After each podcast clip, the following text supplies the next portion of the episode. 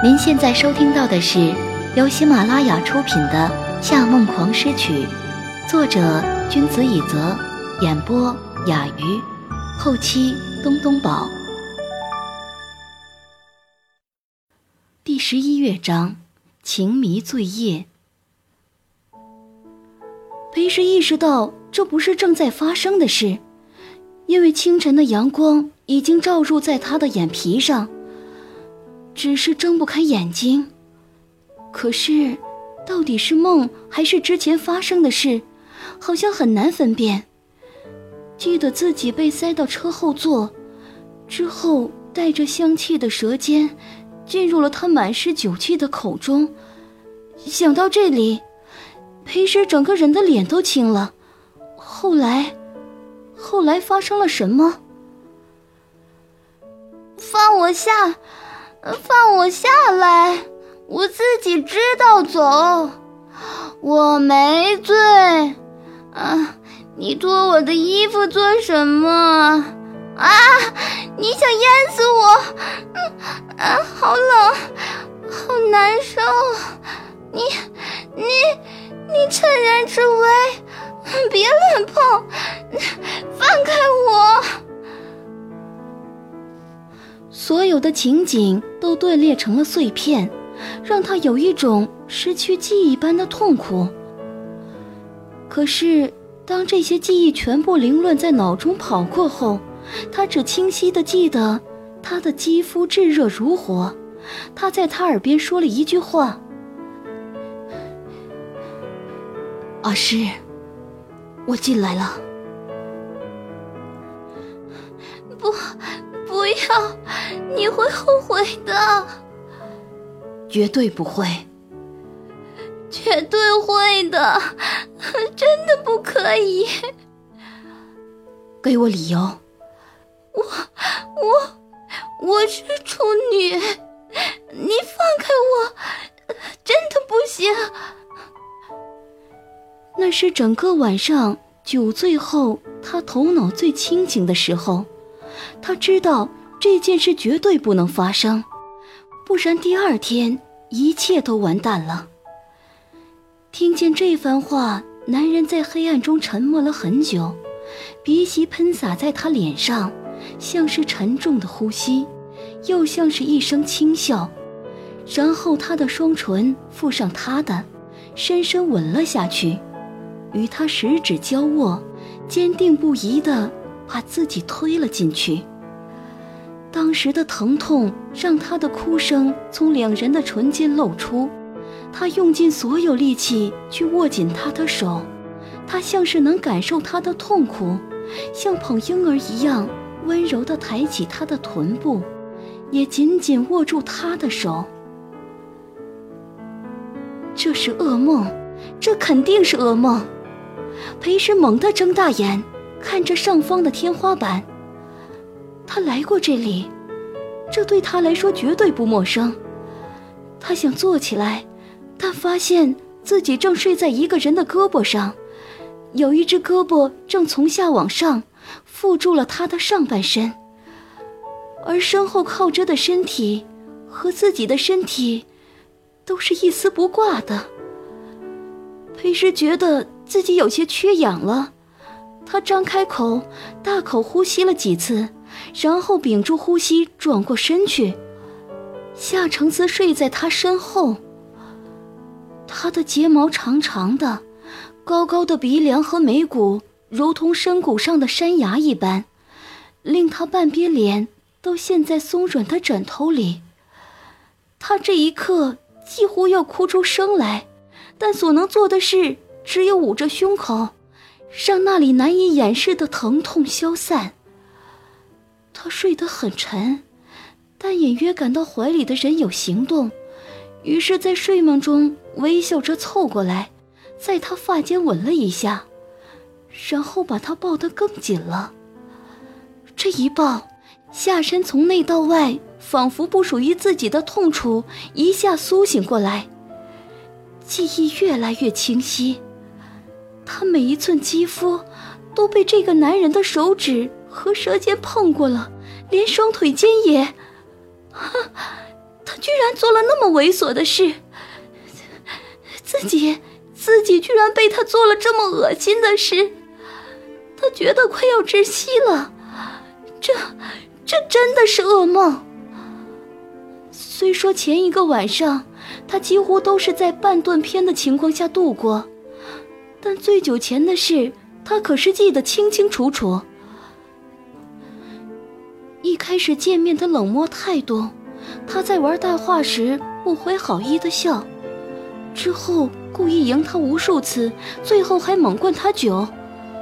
哪怕这时他睡着的样子很像个毫无防备的孩子，但他知道，他起来以后一定还会变成以前的样子，总是用不带感情的冷漠眼神审查他，说不定还会嘲笑他。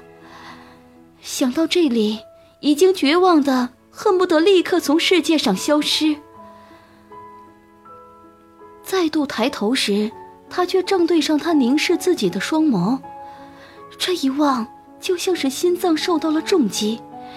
前一夜在黑暗中，他也是用这样复杂又深情的眼神看着自己。他吓了一跳，收紧肩膀，恨不得钻到泥土里去。不行，不能哭闹。不然他就真的拿住自己的把柄了。可是这些事已经完全超出了自己的承受范围。他涨红了脸，挣脱他的怀抱，坐起来，夺过被子把身体裹住。他也跟着坐了起来，看见他上半身胸腹的肌肉，他尖叫一声，把枕头扔过去。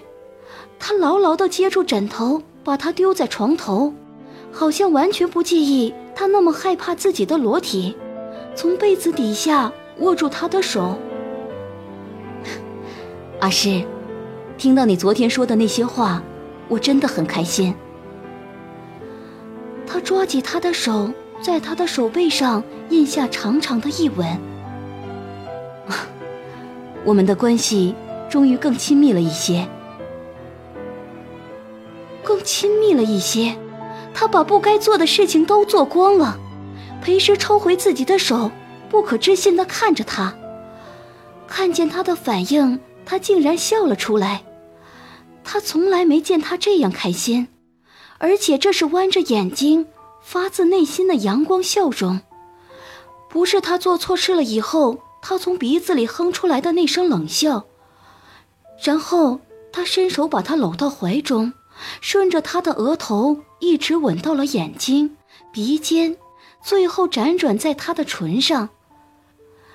当他的嘴唇碰到自己的，裴师的身体颤抖了一下，他像是能察觉到他没有安全感，用尽全身力气抱紧他，又顺着他的脸颊一直亲吻着他的耳廓，声音无限缠绵。我爱你。这句话让裴师感到天崩地裂，受不了了。第一次就这样随便被这个男人，没有婚姻，没有爱情，甚至连个恋爱关系都没有，他们就，他还在和韩月月恋爱。而这个时候，他的手居然还收回来，握住了他的。他把他当成什么了？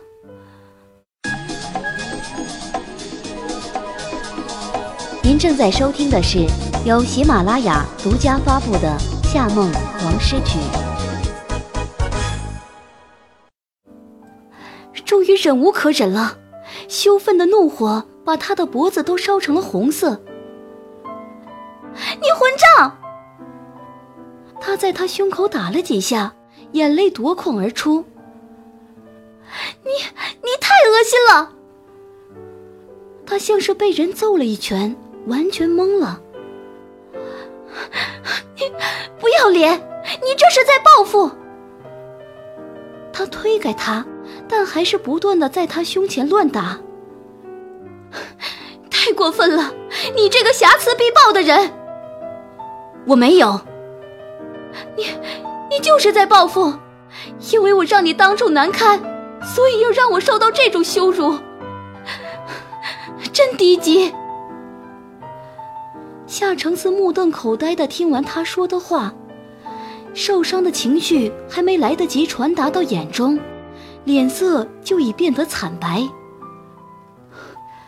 和我上床，就让你这么难受？昨晚连醉成那样，我都说了不要。你认为现在我会高兴？大颗眼泪顺着下巴落下来，他把头埋在被子里，模糊不清的哭了起来。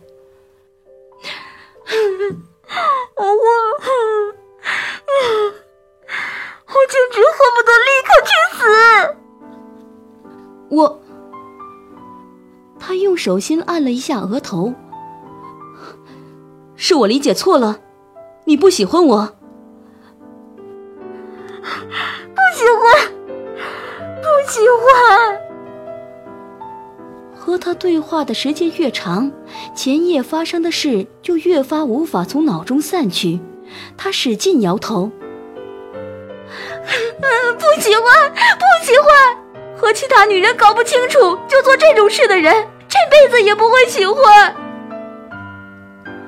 他怔怔的看着他，很久都说不出话，最后张了张口，像是一个穷途末路的人正在寻找最后的生机。好，就算我误会了你说的话，但发生在实际行动上的事，不可能有假。什么事？我又做了什么事让你误会了？你昨天晚上的三次，不，第一次我没进去就不算了。后面两次都是我在里面的时候。本来我都没打算做到最后，但是你昨天晚上一直叫着我的名字，而且太热情了。你是第一次，应该是只有疼的，所以如果真的很反感我，怎么也不可能。话还没说完，脸上已经挨了他一个响亮的耳光。龌龊！他抱着被子逃下床，拽着自己丢了满地的衣服，一路飞奔到浴室里。听见夏承思下床的声音，他转过头对他说：“你别来，我不想看到你。”他只能硬生生地坐回床上。国外的学校里都有上过性知识普及课，他对这方面的信息可以说是了如指掌。但他一直认定自己太注重精神生活，所以有一定的性冷淡。每当有女生躲在一起讨论自己最棒的经验时，他既不害羞，也没表现出太大的兴趣。可是，当这件事真正发生以后，却发现完全不是这么一回事。洗澡的时候，身上总沾着他的味道，好像怎么洗都洗不干净。夏承思是人渣，已经毋庸置疑。但这一刻，他更讨厌的是自己，因为他在浴室里待了四十多分钟，头一直很疼，但没有一秒钟脑中不会浮现他在床上的样子，会想到他的身体和眼睛，会想起他的声音，会想到他让自己弓起背的吻，而且就像得了病一样。心跳一直很乱，好像这件事就会占据自己全部生活了。这样的自己真的很讨厌。待他穿好衣服走出浴室，夏承思已经衣冠楚楚地站在窗前，正在与别人通话，谈工作上的事。听见他的脚步声，他连再见都没说，就直接挂断了对方的电话，回过头来。你肚子饿了吗？我去帮你做早餐。不，我要回去了。我送你回去。不，我送你回去吧。我开车会比较快。夏承思说话是出了名的习惯用命令口吻，这大概是他用疑问句最多的一天。看见他有些卑微的样子，他竟有些于心不忍。皱了皱眉说：“不准送我到家门口，在附近停。好，我马上去开车。你收拾好了就下来，我在车里等你。”不知是不是因为宿醉的缘故，好像这一天的所有东西看上去都与以往不同。看见他高高的身材消失在门外，他只觉得，即便穿着衣服，自己也觉得像是被扒光了一样。其实这一刻，他真的挺饿的，浑身都不舒服。而且，刚才洗澡的时候，他也想起了前夜回来的路上，自己与他的一段完整对话。夏承思，你还记得我们第一次见面吗？在伦敦，当时你还在打工。记得，怎么？如果那时候你追我就好了。怎么了？不高兴吗？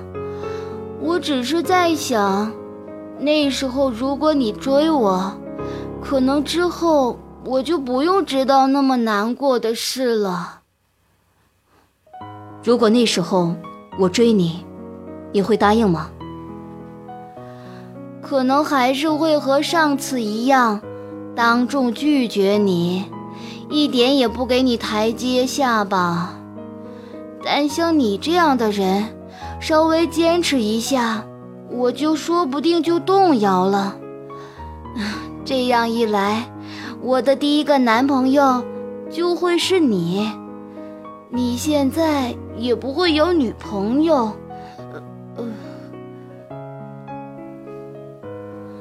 关上夏承思家门的那一瞬，他想，如果没有韩月月，自己大概会更希望赖在床上，让他这个颐指气使的大男人去下厨，端早餐到床边，乖乖侍候他，然后自己可以靠在他怀里稍微休息一下，或者一个早上，或者一整天。听众朋友，您刚刚收听到的是由喜马拉雅出品的《夏梦狂诗曲》，作者君子以泽，演播雅鱼，后期东东宝。更多精彩有声书尽在喜马拉雅，感谢您的收听。